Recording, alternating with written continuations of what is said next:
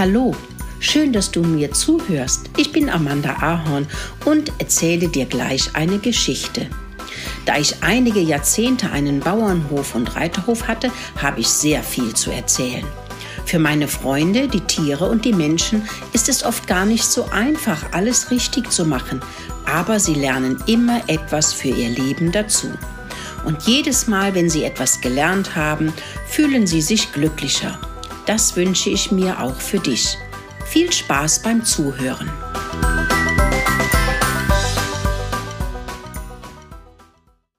Die Ponys Pia und Filou.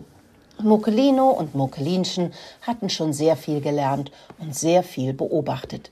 Sie waren immer wieder erstaunt, was es alles zu lernen gibt und wie verschieden die Tiere sind. Mokelinchen sagte, jeder ist irgendwie einzigartig, ob nun lieb oder böse.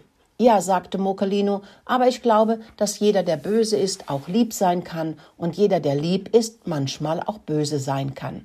Lass uns auf den Hof schleichen und sehen, was es dort gibt. Sie nahmen sich bei der Pfote und schlichen aus dem Nest auf den Hof.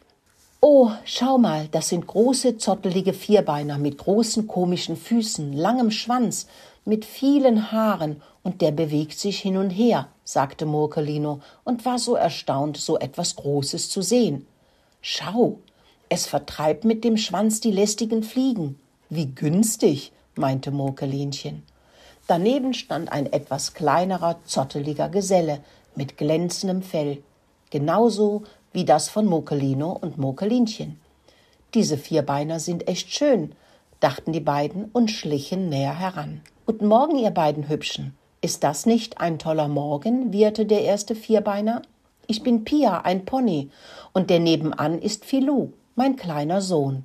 Wir werden jetzt geputzt was einfach himmlisch ist, brummelte Pia zu den Mäusen.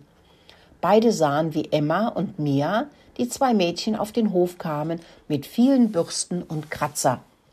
Pia schloss die Augen und ließ die Mädels das Fell bürsten, bis es glänzte, den Rücken, den Po und die langen Beine. Zum Schluss wurden die Hufe, so nennt man die Füße der Ponys, ausgekratzt. Pia und auch Filou genossen dieses Striegeln und ließen sich glücklich massieren. Oh, fiebte Mokelino, so etwas hätte ich auch gerne. Jemand, der mein Fell bürstet und meine Pfoten sauber macht, schwärmte er. Was für ein Unsinn, das mache ich viel lieber selber. Dann weiß ich auch, dass ich sauber bin. Woher wollen die Menschenkinder denn wissen, ob sie auch das ganze Fell sauber haben? Bei diesen riesigen Körpern, antwortete Mokelinchen. Plötzlich wurde es fürchterlich laut. Mit einem furchtbaren Gebell sauste der Hund Mack heran.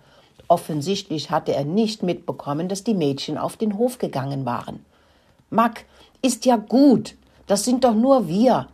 Mack, aus! Aus! Mein Gott, Mack, hör endlich auf zu bellen. Das ist ja furchtbar, rief Emma. Doch Mack hörte einfach nicht hin und bellte weiter. Pia hatte ihre Augen weit aufgemacht, und man sah viel von dem Weißen in ihrem Auge.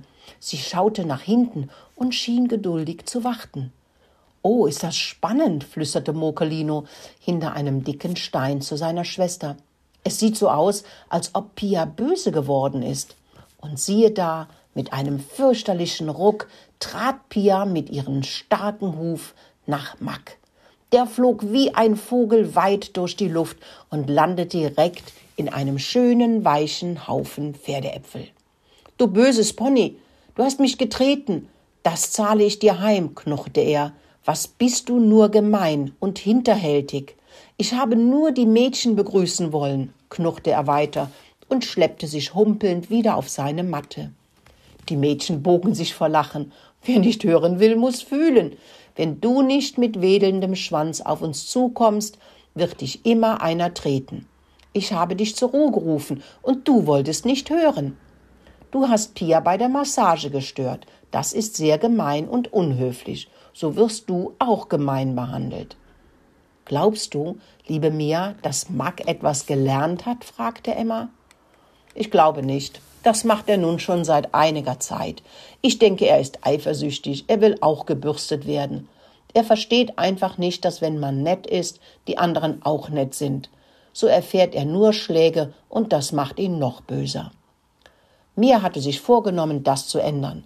Niemand ist immer nur böse, weder Mensch noch Tier, und mit Mack wollte sie gerne arbeiten.